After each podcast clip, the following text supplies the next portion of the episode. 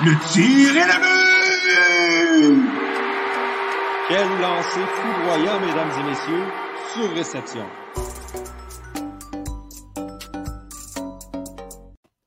Vingt épisodes, rien de plus, rien de moins, mesdames et messieurs. Bonjour à tous et à toutes et bienvenue à Surréception pour, comme je le disais, ce vingtième épisode euh, déjà de notre, de notre balado 100% hockey au Club École. Je suis Johan Carrière, toujours, toujours très heureux de vous retrouver le samedi à 2 heures pour ce rendez-vous hebdomadaire hockey. Et je serai comme toujours accompagné, bien sûr, de Jérémy Labry, Antonin Martinovitch et Victor Desilets, que je vous invite à accueillir avec grands applaudissements. Salut les gars. Euh, J'espère que tout se passe bien euh, pour vous aujourd'hui. Victor, euh, toi, une bonne nouvelle de ton côté là, que tu nous annonçais euh, avant qu'on commence. Ben oui, euh, j'ai pas pu dormir sur mon côté gauche parce que j'avais mal au bras. C'est-à-dire que je suis maintenant vacciné j'ai eu mon vaccin de Moderna hier. Donc, ça en fait un, euh, un collègue dans sa réception de vacciner de plus. On bâtit tranquillement l'immunité collective, puis bientôt, on pourra se voir en personne avec les, les gens à la maison, puis peut-être faire boire une petite bière autour d'un match canadien. C'est un c'est un objectif pour cet été. Ça serait hyper cool. Hey, tu sais, la, la, la, couverture du repêchage qu'on a faite la dernière fois, là, ce serait-tu assez incroyable qu'on la fasse en présentiel, en vrai, les quatre ensemble cette wow. année? Ouf, j'ai déjà hâte.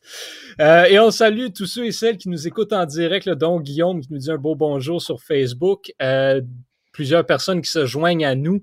Euh, merci ben, de célébrer ce 20e euh, épisode avec nous et à tous ceux et celles qui vont nous écouter en diffusé, en différé également.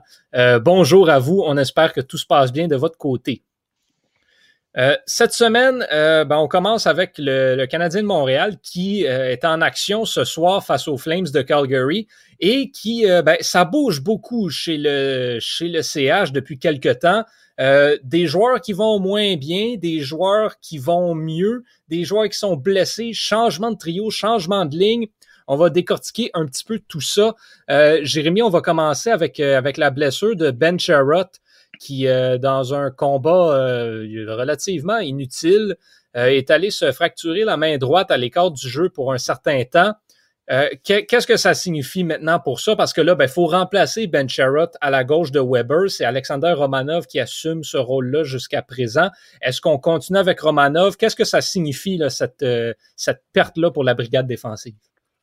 Ben, tu l'as dit, je pense que le combat de Ben Sherrott, c'était un combat qui était clairement arrangé entre les deux joueurs. Puis je suis pas sûr que c'était un combat, comme tu dis, qui était nécessaire. Là.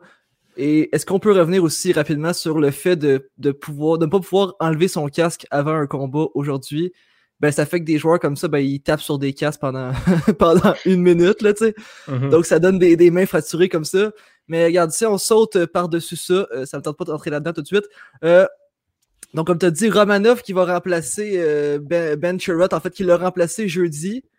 Euh, j'ai trouvé que ça, ça allait un peu vite pour Romanov euh, jeudi. Je sais pas si, je suis le seul à avoir, à avoir trouvé ça, là. mais euh, c'était peut-être la faute de Weber un peu, mais euh, on voyait que Romanov là, essayait de compenser par une agressivité, des mises en échec sur le long des, des bandes. Mais souvent, là, on voyait les joueurs qui, qui, qui, faisaient une passe rapide puis que le centre finissait par être libre. Là, fait que Romanov va devoir commencer à peut-être lire le jeu un petit peu plus rapidement pour éviter ce, ce, ce genre de situation. Mais en même temps, pour ce faire, je crois que euh, chez Weber va devoir faire un travail de mentor comme il l'a fait avec, euh, avec Victor Mété au début de sa carrière. Euh, on s'entend dessus que Weber, là, sur ce trio-là, avec Romanov, on peut pas non plus dire que c'est le meilleur joueur des deux. Là. Il va falloir que chez Weber se ressaisisse parce que je vais commencer à croire que c'est peut-être pas Ben Sherrott le problème sur ce duo-là. on, parle, on parle d'un match très difficile pour, euh, Weber euh, jeudi dernier. Le, but, le deuxième but des Flames sur une passe parfaite à Derek Ryan, je pense que je pense qu'on en a discuté assez souvent, mais c'était très très médiocre. En fait, je sais même pas quel joueur que Weber visait. Je crois qu'il visait Kotkaniemi au milieu de la glace, mais tu peux pas juste envoyer une rondelle au milieu de la glace à un joueur qui est pas encore là. Je veux dire, Konami était en bataille pour la rondelle autant que Derek Ryan, puis ça finit que, que, que, que Ryan a gagné cette bataille-là. Et ce n'est qu'un exemple de, du manque de, de, vitesse de chez Weber. Donc, il va falloir que Weber se rattrape pour, pour, permettre que peu importe le défenseur, en fait, ce soit Romanov, Kulak ou un défenseur externe qu'on irait chercher dans une transaction, puisse jouer avec lui. Euh, comme je dis, si, si Weber finit tout, le temps par être pris à contre-pied, euh, peu importe le défenseur, ben, ça va finir qu'il va faire des erreurs lui aussi pour, euh, pour rattraper. Là. Donc, je pense que. ouais, vas-y, vas-y. Ben, Jérémy t'a dit, j'espère que Weber va être un aussi bon mentor à Romanov qu'il l'a été pour Mété. Je pense qu'on a vu comment ça a tourné avec Mété. Je suis pas sûr que je souhaite la même chose. Ouais, mais... Non, mais je parle au, début, au début de sa carrière, là. Au début de sa carrière, Mété faisait quand même la job assez, longtemps. Il y, a, eu une drop euh, éventuellement je pense pas que c'était bien de l'avoir laissé aussi longtemps face aux meilleurs joueurs des, euh, autres équipes. C'est peut-être ça qui l'a brûlé un peu, mais Mété faisait la job et quelquefois, on le voyait quand même rattraper les erreurs de Weber. C'est pour, ça, pour ça que je disais ça, en fait. Ouais, puis Romanov a beaucoup plus de potentiel que Victor Mété. Je disais, j'enlève rien à Mété, mais c'est pas le même niveau de joueur euh, du tout non plus. Euh, un autre trou que ça laisse, cette blessure-là, ben, c'est au niveau de la troisième paire. Là, on a vu justement Victor Mété inséré dans la formation. Est-ce qu'on pourrait être tenté, parce que là, ben, encore une fois, on avait deux gauchers, donc sur la, troisième paire en Koulak et Mété. Est-ce que le Canadien pourrait peut-être être tenté de, faire jouer euh, quelqu'un d'autre sur, euh, sur cette troisième paire-là, Jérémy? Est-ce que tu t'attends à ce qu'on voit peut-être euh, un Kale Fleury débarquer éventuellement avec le grand club? c'est possible. On s'entend que Victor Mété, là, avec Brett Kulak, c'est peut-être pas les, les, défenseurs qui sont les plus physiques. Euh, je pense que Kel Fleury pourrait apporter un côté intéressant à ce niveau-là. Par contre, Kel Fleury va devoir prouver qu'il est capable de suivre la, vitesse de jeu de la LNH. On l'a vu euh, se faire euh, shifter une couple de fois quand il a été monté l'an dernier, si je ne me trompe pas. À ce niveau-là, je pense que Mété fait un meilleur travail que lui. Peut-être meilleur aussi pour faire une transition offensive. Mais c'est certain que je pense pas que Mété peut, jouer régulièrement sur la défensive du Canadien. Donc, euh, c'est sûr qu'à faire un tourner sur plusieurs défenseurs, peut-être même un Xavier Wallet éventuellement, ça peut être intéressant pour laisser le temps à ces joueurs-là de s'habituer puis euh, prendre, leur vitesse, leur rythme. Je veux tout de suite rebondir sur le commentaire qu'on a dans le chat parce que personnellement, je connais Guillaume puis je sais qu'il me tease un peu en parlant de Vince Dunn parce que moi, c'est Vince Dunn, c'est mon cheval de guerre depuis maintenant euh, près d'un mois. Dès que j'ai appris que Saint-Louis, qui était disponible à Saint-Louis, je pense que j'ai pas décroché. En fait, Vince Dunn, tant qu'à moi, c'est un, en ce moment, un buy low, euh, buy low, medium risk, high reward. Un peu comme ce que le Canadien avait fait en 2015 quand ils sont allés chercher Jeff Petrie. Tous les yeux étaient tournés vers Shattenkirk, un peu comme tous les yeux pourraient être tournés vers Mathias Ekholm présentement en Nashville, qui apparemment serait disponible. J'ai l'impression que Vince Dunn serait une option beaucoup plus raisonnable, beaucoup plus abordable pour un Canadien qui a sans aucun doute, les, aurait les atouts là, pour payer Mathias Ekholm pour se le permettre. Mais j'ai l'impression qu'il va, ça, va être trop cher pour un défenseur de 30 ans. Pardonnez-moi, j'allais dire 13 ans. 30 ans. Tandis que Vince Dunn serait beaucoup plus abordable et il, est pris en deux autres, disons, à, Saint-Louis. Il a besoin de plus de temps de jeu pour peaufiner son développement. Honnêtement, moi, de ce que j'ai vu de Vince Dunn, c'est un défenseur avec un excellent flair offensif sans non plus trop se compromettre. Un bon patin, un bon lancer, bonne vision du jeu. Je veux dire, c'est un défenseur euh, pratiquement moulé en laboratoire. Il n'est pas excellent dans aucun de ces atouts-là, mais il fait tout bien. Euh, des défenseurs comme ça, tu n'en as jamais trop. Puis dans une défensive relativement lente avec le Canadien de Montréal, euh, cette petite augmentation de vitesse qu'il y a par rapport à des Edmondson et puis et des Charrot et des Weber, ça serait bienvenu.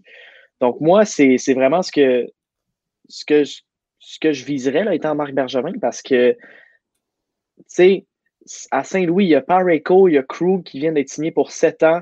Il y a à la limite, il y a Justin Falk aussi qui sont tous devant Vince Dunn. Donc, ses aspirations ne peuvent pas être plus qu'un quatrième défenseur là, pour Vince Dunn à Saint-Louis, alors que tant qu'à moi, à Montréal, il y aurait sa place avec Shea Weber sur une deuxième paire, parce qu'on va se le dire, Jeff Petrie, non seulement c'est rendu un défenseur de première paire, mais c'est aussi un défenseur élite. Rien de moins. Puis là, c'est faut l'admettre qu'on en a un, mais Jeff Petrie présentement joue du hockey élite. Donc, euh, props à lui, mais Vince Dunn, c'est l'option, selon moi, que Canadien devrait envisager parce qu'une fracture à la main pour Ben Charrot, on risque pas de le revoir avant 4-6 semaines faciles. Ça va être une lutte aux séries extrêmement ardue dans la division nord, dans la division canadienne. Puis on va avoir besoin d'atouts en défensive. On a parlé de Kale Fleury. Moi, je, pour être un, fervent des matchs du Rocket, je suis pas impressionné plus qu'il faut par le jeu de Kale Fleury dans la Ligue américaine. Ça avait bien commencé au début de la saison, mais ces derniers temps, il joue du hockey très difficile. Euh, je pense qu'il faut viser à l'intérieur, dans la Ligue nationale, un recrutement euh, interligue. Puis Vince donne euh, candidat idéal, tant qu'à moi. Avant, de venir, avant de venir à la question qui s'en vient, excusez-moi les gars, je me demandais, tu sais, si on est pour ne pas faire jouer Mété, ne pas faire jouer David Ouellet ou peu importe, pourquoi avoir laissé partir Noah Jolson au balotage? Je pense qu'il y aurait fité le présentement sur, à droite sur la dernière paire. Là. Ben, c'est parce qu'à un moment donné, il y avait quelqu'un de trop. Ouais. il, était, il était de trop, Jolson. C'est un risque parce qu'il n'y avait pas de place pour lui dans l'alignement. Donc, ben, rendu là, tu prenais une risque en l'envoyant au balotage parce qu'ils n'avaient pas vraiment le choix de le faire avec lui. C'était Kulak, Romanov ou Jolson qui Romanov, il voulait le faire jouer en haut. Bien sûr, il n'avait pas passé, avait pas passé par le balotage c'était Jolson ou Kulak alors. Voilà. Est-ce que George Brook pourrait venir combler le trou vu que c'est un droitier? C'est un droitier, oui. Ben, ce serait une autre option, là, euh, rendu là. Brook, Fleury, ce sont, tant qu'à moi, les deux droitiers les plus prêts pour la Ligue nationale euh, que le Canadien a en réserve. Là, donc, on pourrait, on pourrait peut-être les voir éventuellement si l'absence de Sherrod se prolonge.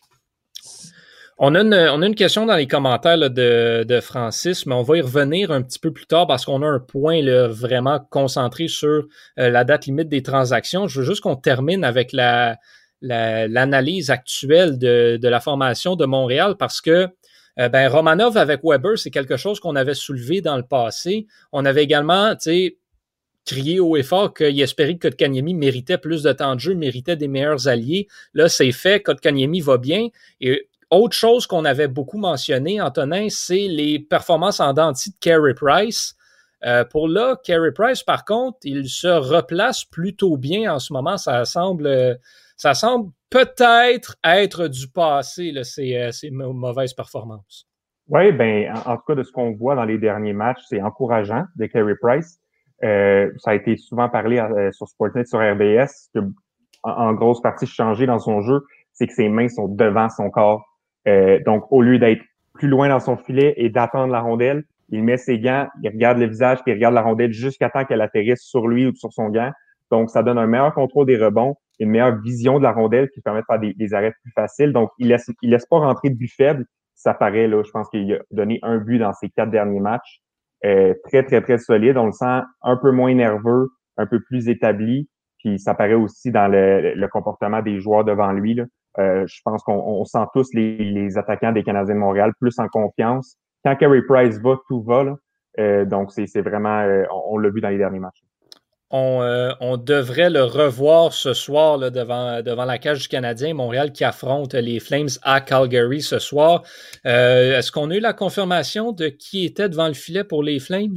Je n'ai pas vu passer. Moi, j'imagine que ça va être Mark Strom. Mais euh, je non, il n'y a, pas eu de confirmation encore de ce côté-là.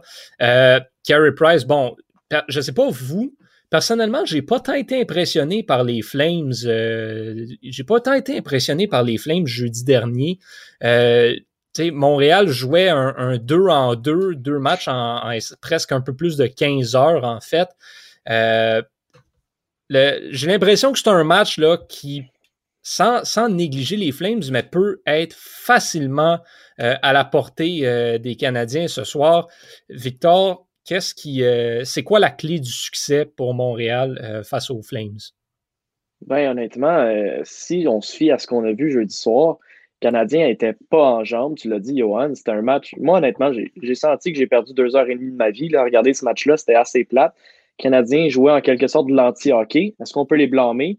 Non, parce que c'était un deuxième match en 20 heures dans un autre fuseau horaire. Je veux dire, ils faisaient plus souvent qu'à leur tour des dégagements en lobe, euh, avaient de la misère à sortir la rondelle du territoire. Donc, c'était pas un beau match du côté du Canadien, mais c'était extrêmement difficile aussi pour les Flames de bâtir du momentum quand tu as un adversaire qui, joue de l'anti-hockey comme ça, qui tue, qui tue le match, disons. Là. Donc, je ne sais pas à quoi m'attendre. Par contre, c'est vrai que c'est vraiment pas impressionnant ce qu'on voit des Flames depuis bientôt, euh, trois semaines. On, il dans la, dans la course pour le, premier ou voire le, deuxième rang de la section euh, nord euh, au début de la saison. Elias Lindholm, Johnny Gaudreau, ça roulait. il était tout feu, tout flamme, sans faire de jeu de mots. Puis je me rire moi-même. Mais là, ça, va très mal. Puis Canadiens, je pense, ils ont juste à jouer leur, leur, euh, leur game de contre Vancouver puis contre Winnipeg, c'est-à-dire envoyer des rondelles au filet, de garder la possession de la rondelle le plus souvent possible, puis d'entrer en contrôle dans le territoire adverse. Quand les Canadiens font ça, c'est très difficile non seulement de leur enlever la rondelle, mais de riposter puis d'aller dans la, dans la zone adverse parce qu'il n'y a pas de meilleure défense que l'attaque. Quand tu es en possession la rondelle en zone offensive, tu peux pas te faire scorer, à moins que tu aies Vesta Toscala dans ton but, puis qu'il accorde des, des slap shots de la ligne, de la ligne de ringuette adverse. Mais bon, tout ça pour dire, les gars, je pense que le style de jeu de Dominique Ducharme est assez, euh, est assez payant. Là, quand on est en position de la rondelle offensivement pour le Canadien, puis qu'on on, crée beaucoup de volume dans la zone adverse, ben c'est payant. Puis j'ai pas l'impression que les Flames vont être capables d'éteindre le feu du Canadien ce soir s'ils font ça. Je passe la parole à Jérémy. Ouais, ben tu l'as dit, hein, le Canadien, beaucoup de difficultés en sortie de zone. Au final, là, on a donné des, les buts sur des plateaux d'argent aux Flames, euh, sur des revirements en fait en sortie de zone. Moi, je pense que euh, si on peut revenir un peu au duo Romanov-Weber, si euh, Weber pardon, peut prendre un, pas en arrière et laisser Romanov faire les sorties de zone, les sorties de zone pardon, je pense que ça pourrait aider le Canadien parce que Weber, on dit qu'il ne comprend pas que c'est lui qui est, rendu le défenseur le moins mobile entre les deux. sais, au final, tout le temps pris euh, hors de vitesse, tout le temps pris à faire des, des passes trop rapides, des sorties de zone trop rapides, tandis que Romanov est beaucoup plus en contrôle, fait des méchantes premières passes, on va se le dire. Je pense, j'essaierai ça à soir, j'aimerais ça, voir, j'aimerais ça voir ça du spoiler de la Canadien. Oui, c'est euh, effectivement les. Là, Romanov qui était, qui est efficace sur les sorties de zone. On a Petrie qui peut être correct. Là, si Mété embarque mm. dans la danse un petit peu, là, Montréal aurait potentiellement là, un. C'est sûr que ça ne réglera pas le problème des sorties de zone, mais ça pourrait diminuer celui-ci, par contre, rendre la chose peut-être un petit peu plus facile à moyen et long terme. Faut pas oublier que les Flames aussi, on a des défenseurs mobiles. Ils ont Giordano, ils ont Anefin, euh, Anderson aussi est capable de, de, patiner, Valimaki, des très bons patineurs. Donc, je pense que c'est là la, clé du match. Le match va jouer dans les sorties de zone. Ça va être important pour le Canadien d'avoir un bon échec avant pour, pas empêcher, pour empêcher ces défenseurs-là de prendre la vitesse, de pouvoir lever la tête puis de la mettre directement sur la palette de leurs attaquants. Si les Canadiens sont capables de faire ça, je pense que les Flames euh, s'en sortiront pas. Ça va passer par la relance et la contre-attaque. Les Canadiens étaient très forts là-dedans au début de la saison.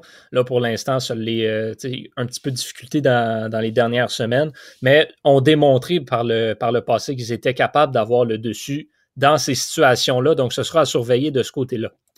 Maintenant, pour ce qui touche le, futur de Montréal, parce que euh, on approche, là, on est en fait maintenant à moins d'un mois euh, de la date limite des transactions dans la LNH. Euh, qui, sera le 12 avril prochain. Euh, du côté du Canadien de Montréal, là, Montréal se classe présentement au quatrième rang, euh, dans une bonne position là, pour les séries, une avance assez solide sur Ottawa, Vancouver et Calgary, qui ont tous des matchs, qui ont tous joué plus de matchs que Montréal. Mais il y a encore un, petit gap entre Montréal et la, deuxième place qui est détenue par Edmonton. Est-ce que, euh, bon, qu'est-ce que ça doit être l'optique de Montréal? Comment est-ce qu'on doit approcher la date limite des transactions? Est-ce que Marc Bergevin se doit d'être euh, vendeur, de se dire, ben, regarde, on n'est pas encore rendu là, euh, donc, tu sais, j'ai peut-être des morceaux qui pourraient intéresser d'autres équipes, Philippe Dano, Thomas Tatar notamment. Est-ce qu'on essaie de s'en départir? Ou est-ce qu'on y va euh, un petit peu plus all-in? Est-ce qu'on va chercher des éléments? On parlait de Mathias Ecom, on parlait de euh, Vince Dunn. Est-ce qu'on, est-ce que Montréal s'en va chercher ces joueurs-là? Ou est-ce que, ben, on bouge pas, on fait rien. Montréal est content avec ce qu'ils ont et on, tu sais, advienne que pourra cette année. Victor, toi, qu'est-ce que tu euh, qu'est-ce que tu vois là, pour les prochaines semaines à Montréal? Ben, je pense qu'il y a beaucoup de facteurs qui vont rentrer en ligne de compte, dans le sens où euh, si Canadiens veulent faire l'acquisition, les Canadiens veulent faire l'acquisition d'un joueur, il va falloir que celui-ci passe par une quarantaine obligatoire. Mhm. Ça, ça enlève beaucoup de hockey à ta possible acquisition. Donc, je ne sais pas si la date limite va être aussi pertinente cette année que dans les autres années. Je crois que les échanges vont commencer à se réaliser beaucoup plus tôt qu'on le pense. Euh, d'ici la semaine prochaine, tant qu'à moi, les candidats sérieux vont aller chercher les gros poissons ou, les, outils qui leur permettront d'aller plus loin en série.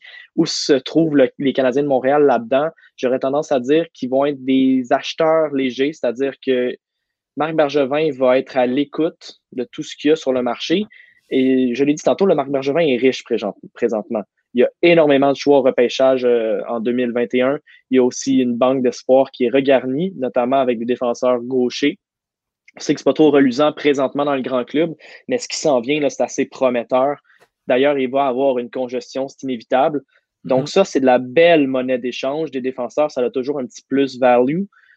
Euh, moi, j'utiliserais ça, cette congestion-là, dans les espoirs défenseurs à gauche parce que, sais, il vient à un moment donné, avec tous les joueurs que tu repêches, avec tous les joueurs que tu as dans ton système, tu as un nombre limite de contrats que tu peux donner. Tu as un nombre de, places limitées sur ton roster tu peux pas tout garder les, les, joueurs que tu repêches.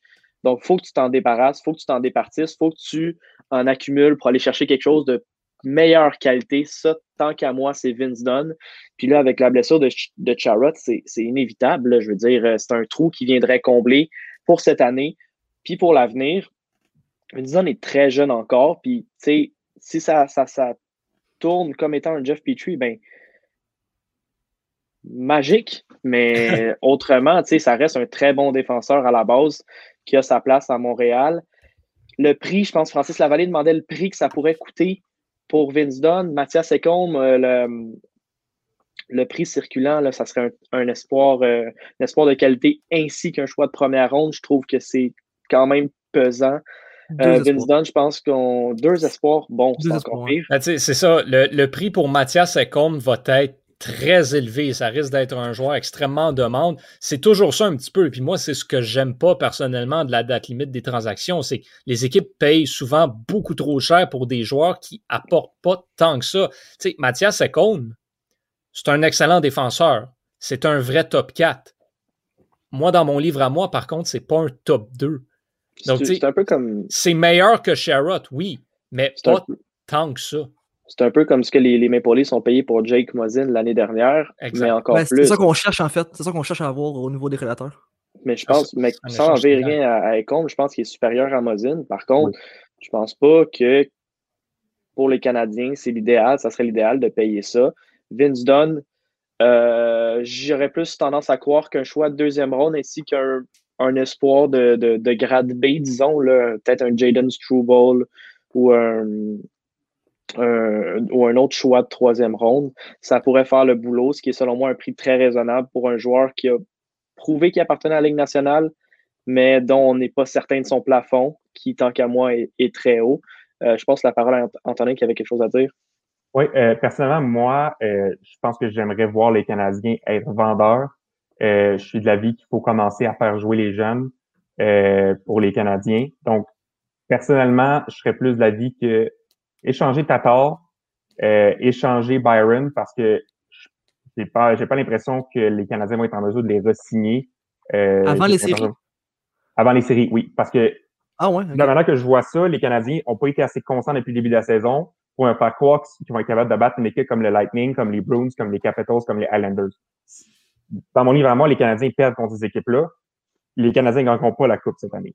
Donc, ouais, sauf que si, si t'es un DG, pardon de te couper, mais si t'es un DG, si ton équipe est en série, tout est possible en série. Je pense pas que mm-hmm. tu peux te permettre mm-hmm. de, de, dire je vais être mauvais. Tu, fais tout en ton possible pour être bon. Là, non, mais moi, je pense que les Canadiens peuvent se permettre d'échanger Tatar et Byron et de monter deux joueurs pour les évaluer, pour voir ce que les Canadiens veulent faire avec eux pour l'année prochaine. Un Ilonen, un Paling, on les monte et, on, les Canadiens regardent ce qu'ils peuvent leur donner. Tatar, euh, les Canadiens sont d'aller chercher un choix de première ronde euh, facilement. Là. Fin de la première ronde, les, Blues, je suis sûr acheteurs. Si on retient, euh, si les Canadiens retiennent du cap, Byron, on serait, les Canadiens seraient d'aller chercher un, choix de troisième ronde, peut-être de quatrième.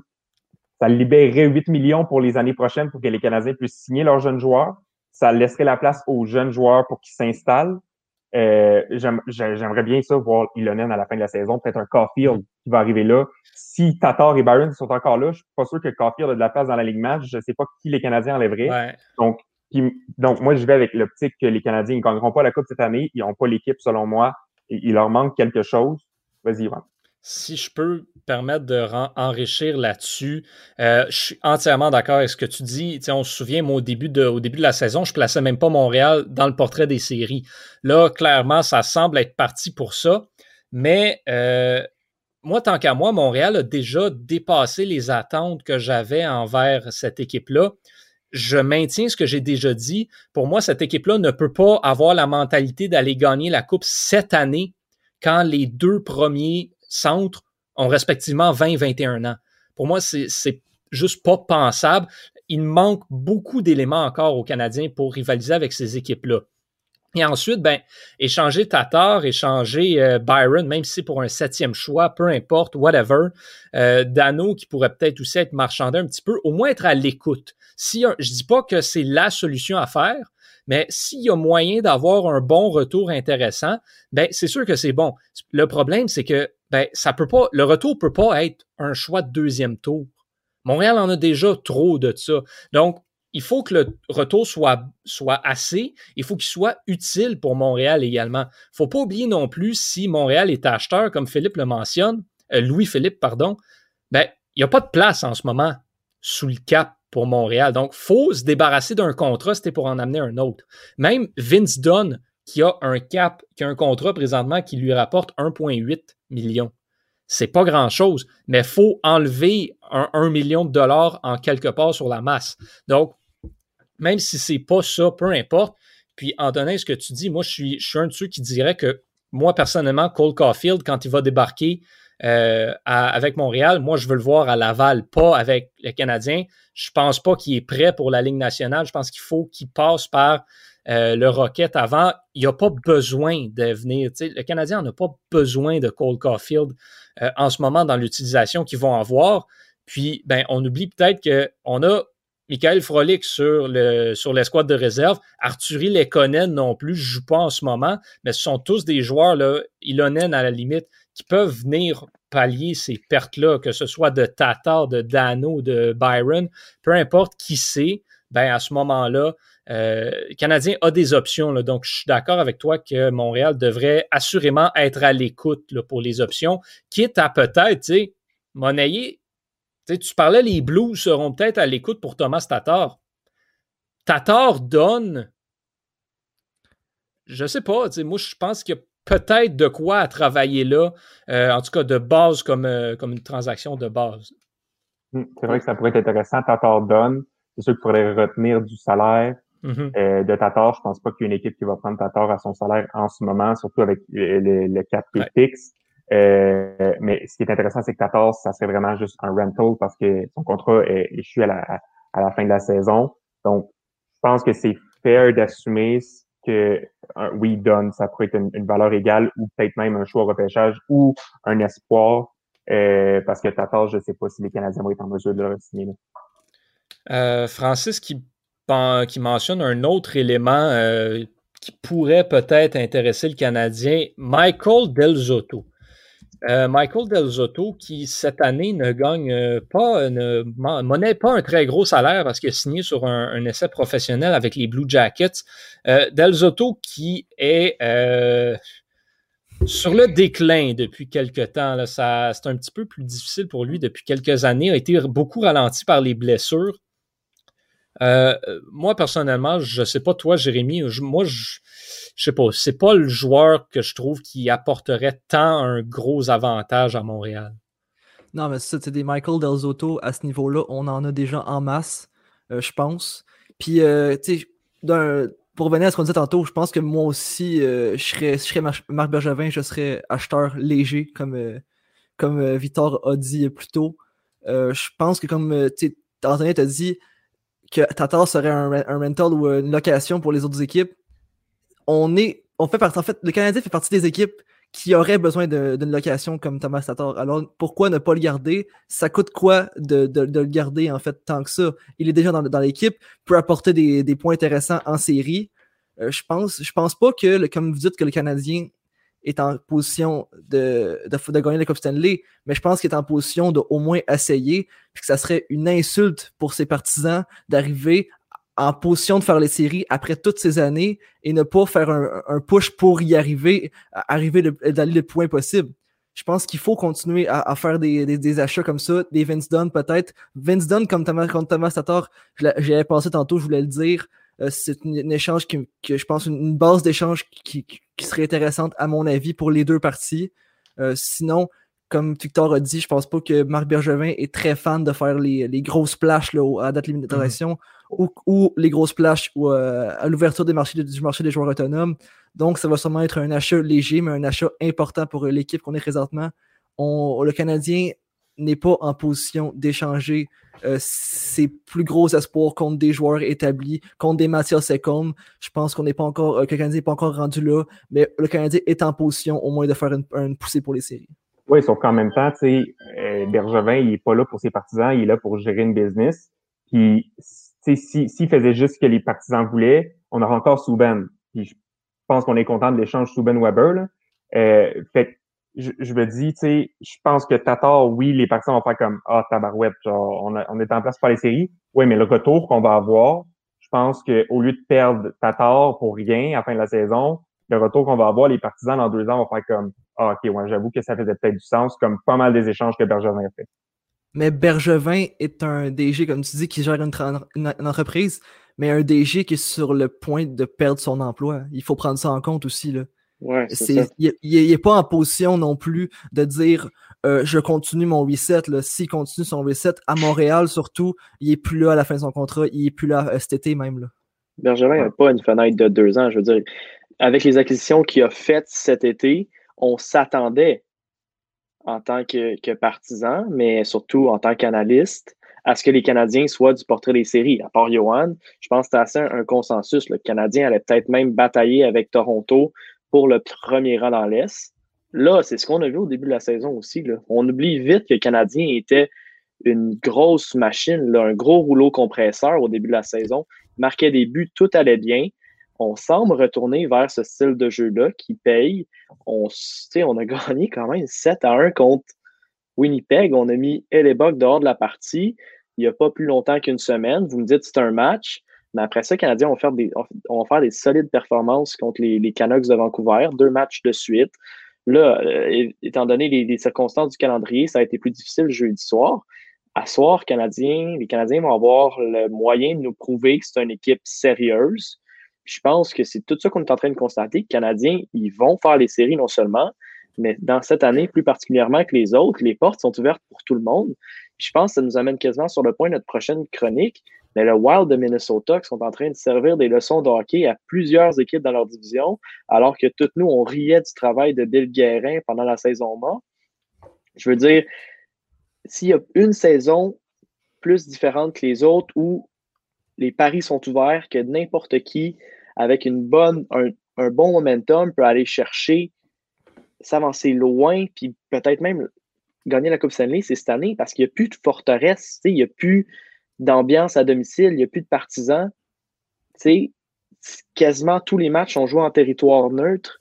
Je veux dire, c'est une question de momentum. Si les Canadiens se bâtissent un, solide momentum pour aller en série, s'ils vont, aller, ils vont chercher des pièces importantes, comme un défenseur top 4, euh, la profondeur, je pense qu'on en a assez, mais surtout un défenseur top 4, on peut arriver avec un bon air d'aller en série, puis on peut battre n'importe qui. Euh, dans cette ligue-là, n'importe quelle équipe peut battre n'importe quelle équipe. Les Canadiens peuvent battre Toronto. Winnipeg peut battre le Lightning. Je pense qu'il faut tenter notre chance. Puis Jérémy a tout dit. Bergevin, je ne dis pas qu'il joue son emploi, mais il n'y a pas une fenêtre de deux ans. Il n'y a pas une fenêtre de deux ans. Donc, c'est cette année que ça joue.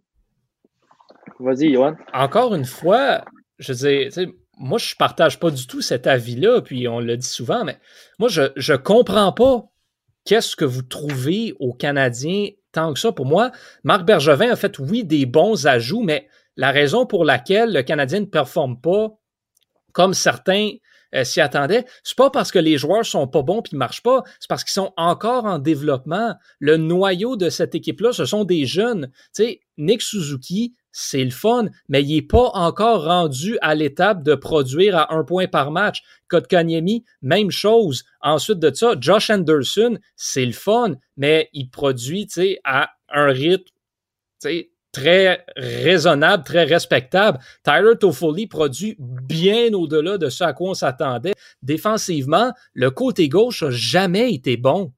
Je suis désolé là-dessus, mais Ben Sherrod sur la première paire, ce n'est pas une formation qui s'en va gagner la Coupe Stanley. Tu peux pas avoir Ben Sherrod sur ta première paire, qui est un défenseur qui, je l'aime bien, Ben Sherrod, mais avec un Shea Weber sur le déclin, Ben Sherrod, ce n'est pas le style de joueur qui peut suivre des trios de premier, plan, de premier plan de la Ligue. Donc, la solution, elle est là. Elle s'appelle Alexander Romanov. Mais Romanov est à sa première saison. Il n'est pas prêt encore pour être sur la première paire. Dans deux, trois ans, Montréal va avoir ces jeunes bien en place, bien installés, qui vont produire un bon rythme. Donc, moi, pour moi, je suis pas du tout déçu du travail de Marc Bergevin. Je trouve que ça va très bien en ce moment et Montréal est dans une excellente position. Ils vont faire les séries. Moi, je m'attendais à ce qu'ils les fassent pas. Et là, ben, après ça, comme vous le dites, tout est possible une fois que tu es rendu en série. c'est ça. Mais pour moi, le Canadien ne peut pas battre. Le Canadien peut battre Winnipeg sur un match. Mais dans les buts, ça s'équivaut. Défensivement, ça se ressemble. Puis désolé, mais Winnipeg a une meilleure offensive que Montréal. Rendu là, pour moi, Winnipeg est une meilleure équipe que le Canadien. Et sur une série de sept matchs, a l'avantage. Même chose pour Toronto. Edmonton, ben, c'est un 50-50. C'est une série qui pourrait facilement aller en sept matchs puis aller des deux côtés. Il va falloir battre deux de ces équipes-là si Montréal veut avancer en série. Pour moi, c'est juste pas possible. Je comprends pas c'est quoi qui a de mal à aller en série puis faire les séries. On l'a vu ce que les bénéfices que ça a apporté à Suzuki Kotkaniemi mm-hmm. l'année dernière, c'est l'année dernière, c'est là qu'ils sont vraiment découverts. Donc je vois pas pourquoi à date limite on prendrait disons, un pas de recul, puis faire comme, ben, gars, ça, là, ce que vous me dites, les gars, là, moi, ça me fait vraiment penser à quelqu'un qui est sur le tremplin, là, à piscine publique, là, sur le 3 mètres, puis il veut tout le temps y aller, sauter, mais il a peur quand il arrive au bout. Il a peur de se lancer dans le vide. Il a peur d'essayer. Il recule. Ah, oh, non, on va échanger nos, on va échanger notre profondeur. Ah, on va aller chercher un shot première ronde. Moi, c'est pas d'échanger les, joueurs, c'est d'écouter. Thomas Tatar, tu vas le perdre à la fin de l'année de toute manière. Tant qu'à le perdre pour rien, ben aussi bien écouter pourquoi vous dites qu'on va le perdre? Parce qu'il faut que tu signes Suzuki, Kotkaniemi, il va falloir que tu signes Romanov éventuellement. Tu as Carey Price qui met 10,5 euh, millions. Il faut que tu signes les joueurs là, éventuellement. C'est Tatar ou c'est Dano. Il y en a un des deux que tu vas perdre. Fait que rendu là. Mais qu'est-ce que ça coûte de garder? Si justement on va les perdre. Je veux dire, ben, les Canadiens moi, c'est ça que je besoin de. Je te dis pas de les échanger, je te dis d'écouter. Peut-être que justement, si tu es pour aller ramasser Vince Dunn pour Thomas Tatar, qui peut t'amener de l'aide sur ton top 4 défensivement, ben, tant qu'à perdre Thomas Tatar pour rien, tu sais, Vince Dunn aussi va falloir leur signer à la fin de la saison. Mais, au moins, Vince Dunn, c'est un agent avec compensation. Tu lui soumets une offre qualificative, il va finir par revenir. C'est pas le principe de on doit s'en débarrasser, le Canadien doit être vendeur. C'est pour moi, le Canadien, ne voudra pas payer le prix pour aller chercher des gros noms, puis n'est pas en position de le faire. C'est que tant qu'à perdre éventuellement Tatar ou Dano pour absolument rien, ben peut-être juste voir si tu peux pas aller chercher d'autres pièces. Aller chercher, mettons là, Philippe Dano, c'est un joueur de troisième centre. OK? Ben, mettons là, tu échanges ce joueur de troisième centre-là pour un quatrième centre, puis ben, tu sais, un, un, un, choix de trois ou un espoir qui peut venir arranger quelque chose il y a moyen d'avoir un retour intéressant pour Dano ou Tatar. Mais, ça, mais ça, on le comprend, mais ce qu'on comprend pas, c'est de, de, mettre sa place en série en jeu pour faire ça. Tu ne mettras pas ta place en série en jeu. Là. Ottawa, Vancouver et Calgary, ils rattraperont pas Montréal. Ça n'arrivera pas. ce qu'on se dit, c'est que le retour pour peut-être un joueur comme Tatar ou Byron peut être plus intéressant qu'une place en série qui va probablement avoir une élimination en première ou deuxième ronde. On, dit, qu'on on aime mieux avoir un retour pour ces joueurs-là qu'on va perdre de toute façon que de faire les séries et d'aller nulle part. Mais on s'en fout de l'élimination. Vous, préférez des Kotkonemi puis des Suzuki puis des Romanov qui, qui jouent au golf tout l'été qu'au moins ils, se pratiquent, ils se pratiquent en série? L'apprentissage, l'apprentissage n'a pas de prix. Là. Je pense que les Canadiens, au lieu d'avoir le huitième choix l'année dernière, ils ont eu le, 15e ou le 16e, 15e show au repêchage. Par contre, on a vu que Suzuki, Kotkaniemi ont eu des grosses minutes. Même Romanov s'est entraîné pendant toutes les, les, mm-hmm. séries. Ça, ça n'a pas de prix. Ça vaut beaucoup plus que 8 rangs au repêchage. je veux dire, le choix de fin de première ronde de Thomas Tatar, euh, Thomas Tatar, c'est pas. Il, adore Montréal en passant. Hein. Ah, il, adore être dans l'équipe. Puis là, si on fait juste porter un coup d'œil à la situation des contrats du Canadien, ils vont avoir 15 millions pour signer Lekonen, Armia, Dano, Mété, puis, euh, puis Tatar. Évidemment, c'est sûr qu'on va en perdre des joueurs, mais c'est ça la business du hockey. Tu peux pas. Cet été, là, Canadiens ont acquéri quatre joueurs. Donc, c'est sûr qu'à un moment donné, le contrebalancier, ils vont en perdre quatre peut-être dans une saison morte. Il faut pas oublier l'expansion de Seattle. Oui, puis le, le, point qu'Antonin et moi qu'on soulève, c'est qu'échanger Thomas Tatar ou échanger Paul Byron, c'est pas ça qui va coûter une place à Montréal en série. Parce que tu as Lekonen, Frolic, Ilonen, tu as des joueurs qui peuvent prendre leur place sans affecter le temps de jeu des jeunes, sans affecter la production offensive. J'enlève rien à Thomas Tatar, mais offensivement, il connaît pas la saison du siècle non plus. Là. si tu regardes ses statistiques présentement, c'est un 16 points en 25 matchs, 5 buts seulement cette année pour Thomas Tatar. Vous, vous pensez qu'un joueur comme Thomas Tatar va pouvoir rapporter aux Canadiens un retour de qualité, un choix de première ronde après une saison, comme vous venez de le dire, décevante? Ben oui, mais que... nous a donné. Moi, je pense, honnêtement, moi, je crois que oui. Je crois que Thomas Tatar peut aller chercher un choix de première ronde ou quelque chose de plus intéressant que rien, du moins. C'est ça le point. Au pire, là, le retour que tu vas avoir pour Thomas Tatar, tu feras rien avec, mais tu auras essayé quelque chose plutôt que d'abandonner. Depuis le début, moi, je le dis que je veux pas échanger Thomas Tatar. Mais nous, on, veut, essayer les séries au lieu d'abandonner. C'est ça qu'on veut. Thomas Tatar sur ton top 9, c'est tellement plus profitable. Je suis d'accord. Un bien moins, un bien moins gros risque d'avoir Michael Frolic, puis les quatre points peut-être qu'il va te faire en six matchs c'est peut-être ce qui va faire la différence entre une première ronde, une deuxième ronde, une deuxième ronde, une troisième ronde, ou qui sait, une finale de la Coupe Stanley. C'est un joueur de qualité, Thomas Tatar. Si les gens paieraient cher pour l'avoir, pourquoi les Canadiens ne pourraient pas se permettre de le garder? Je suis, je suis d'accord. Moi, tant qu'à moi, il faut garder Thomas Tatar.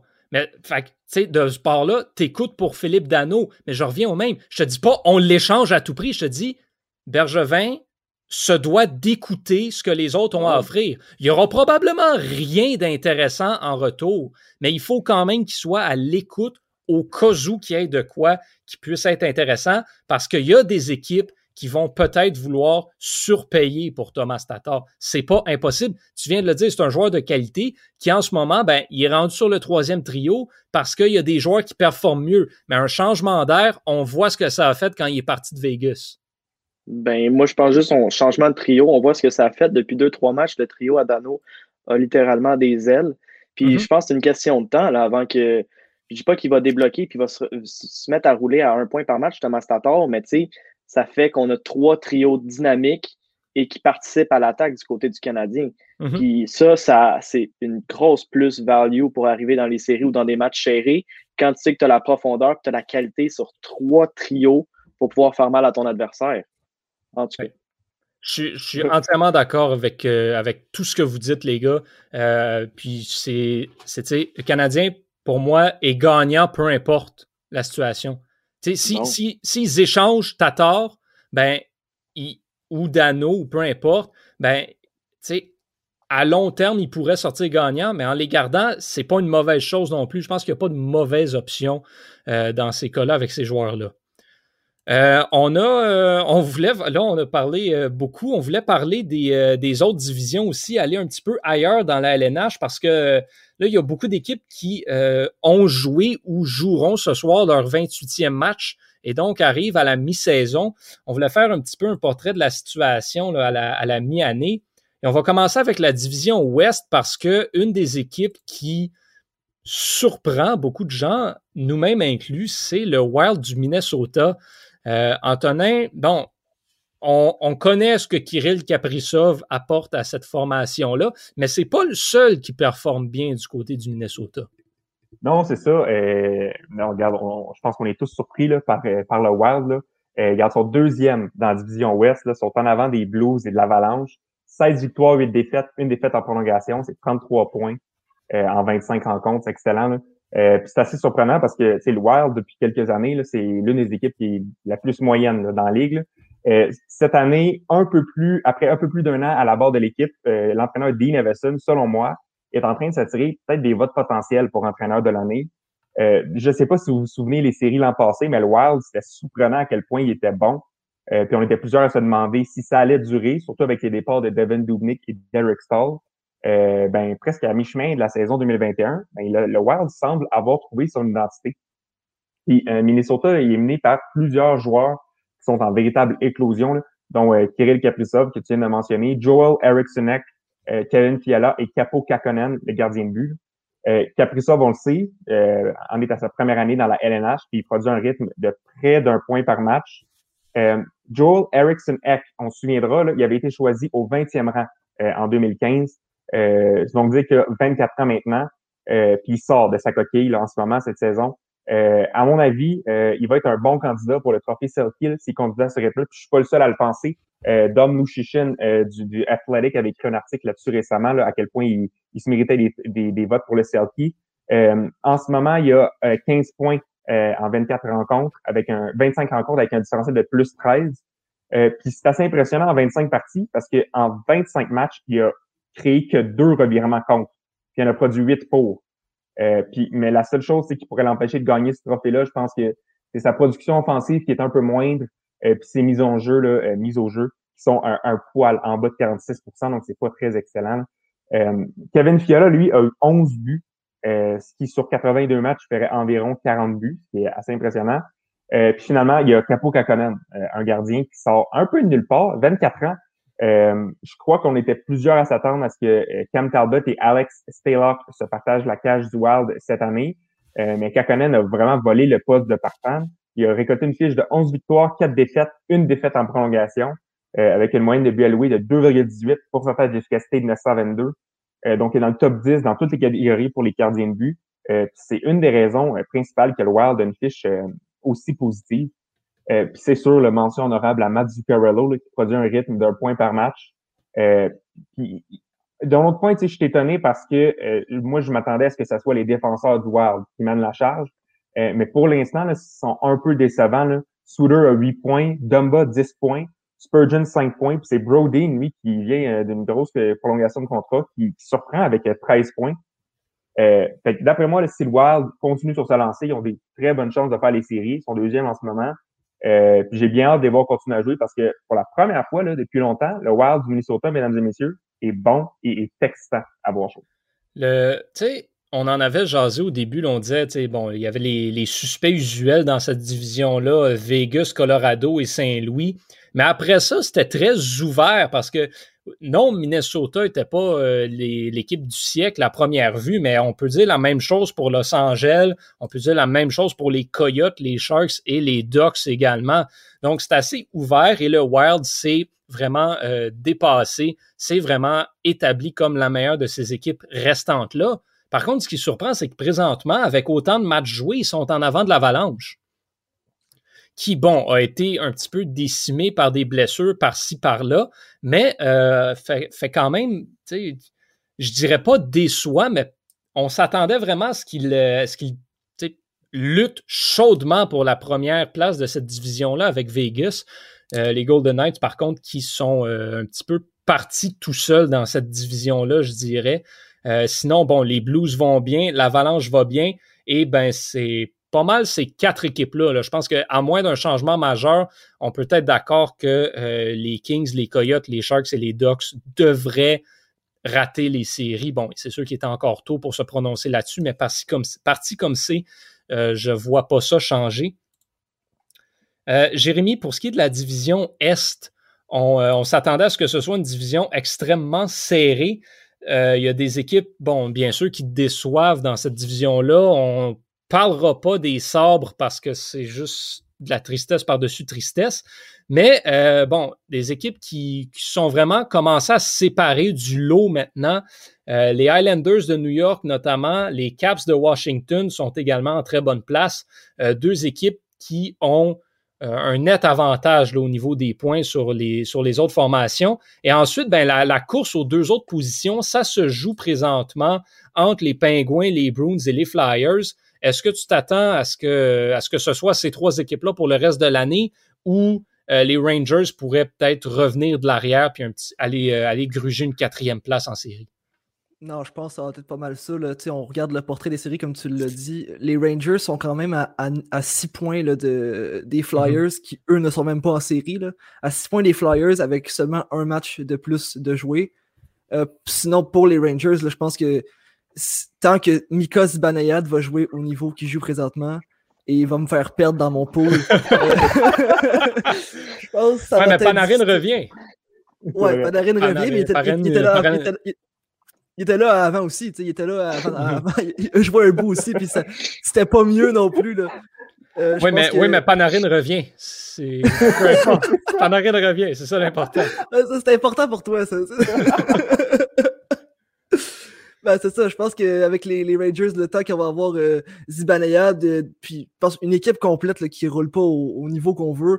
On pense à Alexis Lafrenière qui commence à, à prendre ses aises, là, mais ça prend du temps. Ça prend plus de temps qu'on l'aurait attendu. Euh, sinon, c'est.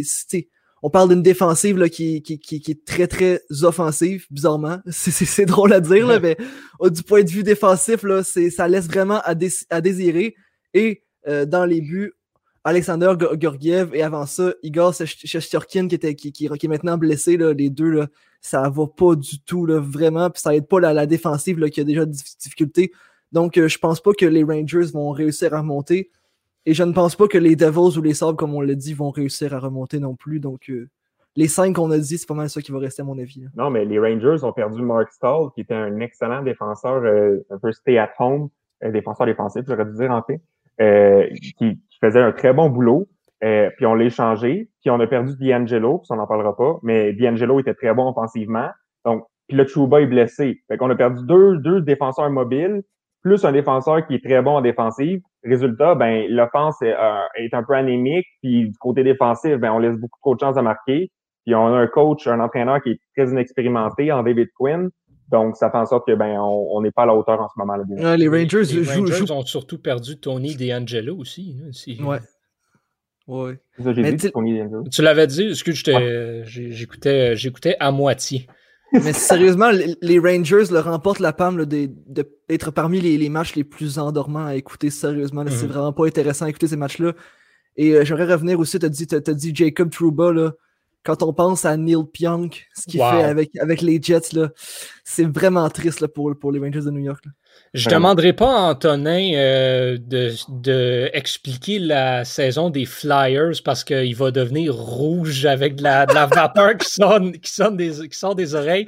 Donc, Victor, je vais me tourner vers toi euh, parce qu'on a une question là, dans les commentaires. James Van Riemsdyk qui produit euh, très bien depuis le début euh, de la saison. On en avait parlé par le passé. Présentement, 27 points en 24 rencontres. Est-ce que tu t'attends à un retour sur terre de lui, de la part de lui et de d'autres joueurs chez les Flyers qui produisent euh, peut-être euh, au-delà de, ce à quoi on s'attendait? Au-dessus de leur tête, je pense qu'on peut le dire. je pense notamment à Joël Farabé, qui, joue mm-hmm. très bon hockey. Par contre, c'est pas nouveau, les gars. Une équipe dans laquelle Michel Terrien est à la barre, qu'il y ait des joueurs étonnants qui connaissent des saisons records. C'est, on n'a on a rien qu'à parler de Paul Byron, de Michel, de David Dernay, c'est tous des, petits joueurs slept on pour, pour euh, excusez-moi l'anglicisme, mais qui se font euh, qui se font oublier puis qui récoltent leur lot de points. Je pense pas que pour cette saison, c'est la fin de James Van Riemsdyk avec les Flyers, ni de Joel Farabee. Ils sont vraiment les, les matadors de cette, offensive-là. Je crois d'ailleurs qu'ils sont utilisés sur la première vague d'avantages numériques, les deux. Je pense, là, si je ne m'abuse, c'est Farabé, Van Riemsdyk, euh, Kevin Hayes, Provorov, puis un autre joueur. Ça veut dire que tous ces euh, nouveaux venus, mais ce pas des nouveaux venus comme, ils sont dans l'organisation depuis plusieurs années, mais ces nouveaux leaders offensifs ont toutes les chances encore de leur côté de produire, puis ont surclassé des Travis Konechny, des Claude Giroux, des Jacob Voracek. Puis pour des entraîneurs comme Alain Vigneault et Michel Terrien qui sont très fidèles à la méritocratie, c'est-à-dire qui donne du temps de jeu à ceux qui le méritent, puis qui donne les opportunités de, en, or à ceux qui, qui les saisissent, ben, je pense que James Van Music va seulement continuer à, à produire à ce rythme-là. Je ne suis pas prêt à dire qu'il va augmenter sa production. C'est indécent, tant qu'à moi, là, ce qu'il ce réalise pour le moment, mais c'est pas la fin. C'est pas la fin. Puis les Flyers ont connu leur, leur bas. Là, je pense qu'ils s'en vont un petit peu vers le haut. Puis tout le monde, tout le monde va être de la partie. Euh, on vient de parler de la division Est. Là, je crois que les Flyers vont être du portrait de la danse printanière. Je ne sais pas si vous comptiez parler, les gars, de la, division centrale, comme c'était une espèce de gros party mix d'équipes partout C'est là, là qu'on s'en va. je peux juste euh, rajouter sur les Flyers? Euh, si on se fie à Daily Face-Off, Joel Farabee n'est pas sur l'avantage numérique. Oh. Donc, c'est encore plus exceptionnel dans son cas, si c'est vraiment le cas. Euh, donc oui, pour ce qui est de la division, euh, de la division centrale, euh, bon, on, s'attendait à ce que les Hurricanes et le Lightning soient au sommet de cette division-là. C'est le cas. Mais les Panthers et les Blackhawks les poussent pas mal dans le derrière également. Sinon, bon, le reste de cette division-là, là, il, y a vraiment, il y a vraiment un gap entre, ces, entre ces deux-là. Le seul, la seule équipe qui pourrait jouer les troubles fêtes dans cette course-là, euh, c'est Dallas, qui Dallas a euh, six matchs de moins de jouer que les, euh, que les Panthers, que, les, que les Blackhawks, pardon, et quatre de moins que les Panthers. Donc, cette équipe-là pourrait peut-être le venir gruger des points, mais et bon, il faut prendre en considération aussi, on en a parlé par le passé, les Blackhawks ont beaucoup de joueurs qui surperforment cette année également. Est-ce qu'il pourrait avoir, est-ce que ça pourrait revenir sur terre de cette équipe-là? Est-ce qu'il pourrait avoir un crash un petit peu pour Chicago? Il y a beaucoup d'équipes qui vont revenir, beaucoup de joueurs qui vont revenir de blessures aussi. Ben, c'est hmm. ça. Kirby Dak a recommencé à s'entraîner, par contre. Donc, moi, je crois que les Blackhawks sont, sont peut-être là. Je pense pas qu'il y a grand monde qui s'attendait à Chicago que les Blackhawks fassent les séries cette année. Mais ça, selon moi, ils sont bien partis pour ça. En tout cas, euh, je pense qu'on peut euh, laisser tomber l'éponge là, pour, euh, pour Détroit. C'est terminé. Nashville non plus, ça semble pas très bien aller. Surtout si on se fie aux rumeurs que presque tous les joueurs sont sur le marché. Je pense que Nashville, c'est un petit peu fini de ce côté-là. Et donc, il resterait Columbus. Et Columbus, ben, c'est ça, là, c'est ça. C'est assez spécial. Euh, ce qui se passe là-bas avec John Tortorella, comment est-ce que ça va évoluer dans les prochaines semaines? Je suis pas prêt à dire qu'il faut abandonner pour Columbus ou Dallas, mais la, fenêtre d'opportunité commence à se rétrécir tranquillement, pas vite. Euh, Antonin, tes commentaires sur cette division-là? Euh, ben, je, voulais juste parler de Nashville. Le Nashville ressemble de plus en plus à Buffalo dans le sens où ils essayent de, construire leur équipe avec les agents libres et ça ne fonctionne pas. Il y a eu une coupe d'échanges vraiment douteux euh, de David Poyle, là, euh, notamment le Seth Jones pour Ryan Johansson, c'est complètement la faveur de Columbus. Là. Euh, ils se sont en fait passé une bonne là, parce que Seth Jones, c'est un des meilleurs défenseurs de la ligue. Puis Johansson, je suis pas sûr qu'il serait un centre numéro 2 dans pas mal d'équipes. Euh, bien de la misère à produire offensivement. Matt Duchesne, euh, ça va pas bien. Euh, Arvidsson, ça va quand même assez bien. Philip Forsberg produit aussi. mais sinon, là, ça, ça va pas super bien du côté de Nashville. là, c'est sûr qu'on a Yosi, on a Fabro, on a Ellis de blessé. Euh, donc, puis le Saros a de la misère à prendre la barre euh, devant la cage de Nashville. René est obligé de jouer une coupe de partie, mais les deux gardiens en arrachent beaucoup. Euh, donc, je pense que Nashville, il va falloir qu'il y ait un gros changement qui se produise. Le seul point positif que je vois en ce moment, c'est Eli Tovalin, qui joue mm-hmm. très bien, du très bon hockey, qui voit du temps d'avantage numérique et qui performe. Mais à part de ça, là, ça va pas très bien à Nashville. Antonin, Yaroslav Askarov, Antonin. Yaroslav. Ah, oui, mais dans, 3-4 ans. Là. Non, pas tout de suite, là, mais ça reste que ça va être intéressant à voir. Là, va être dans une maison de retraite euh, dans 4 ans. on, s'entend, là. Ils sont pas prêts de gagner. Là.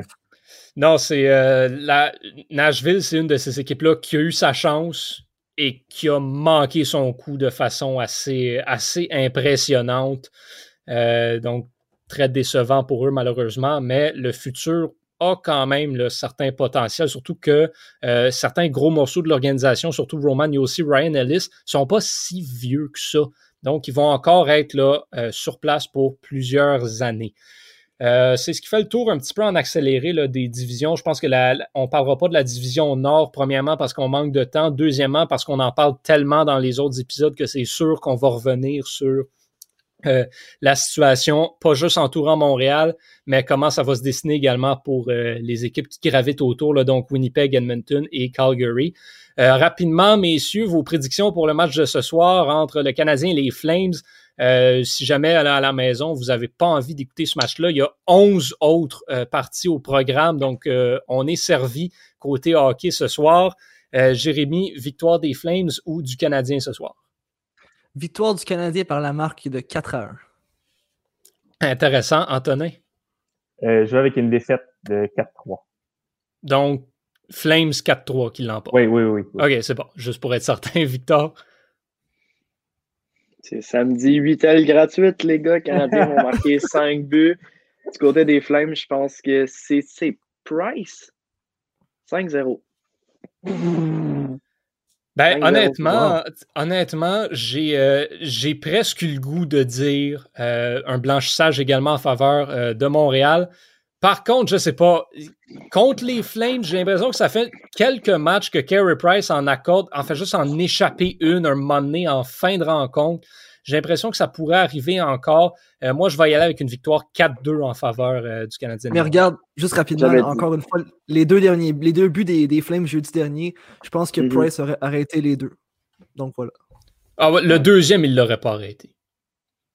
Ouais, peut-être c'est un beau tir. Le, le, tir était vraiment, euh, c'était vraiment un très beau tir là-dessus. Je veux juste, juste souligner que j'avais prédit 5-1 la semaine dernière. Vous aviez tous ri de moi, puis ça a fini 7-1. Donc, Parle à mes mains, les gars. Écoute, on... 5-0 à soir. On, soulignera ça de belle manière si, euh, si Montréal s'en va chercher le blanchissage et euh, les 8 ailes gratuites également. Euh, Victor Desilets, Antonin Martinovitch, Jérémy Labry, merci énormément pour votre participation à la maison. Vous avez été nombreux et actifs en ce samedi. Donc, on espère vous retrouver la semaine prochaine, même heure, même poste, pour le 21e épisode de Surréception. Au nom de toute l'équipe, je suis Johan Carrière. Portez-vous bien et on se donne rendez-vous la semaine prochaine.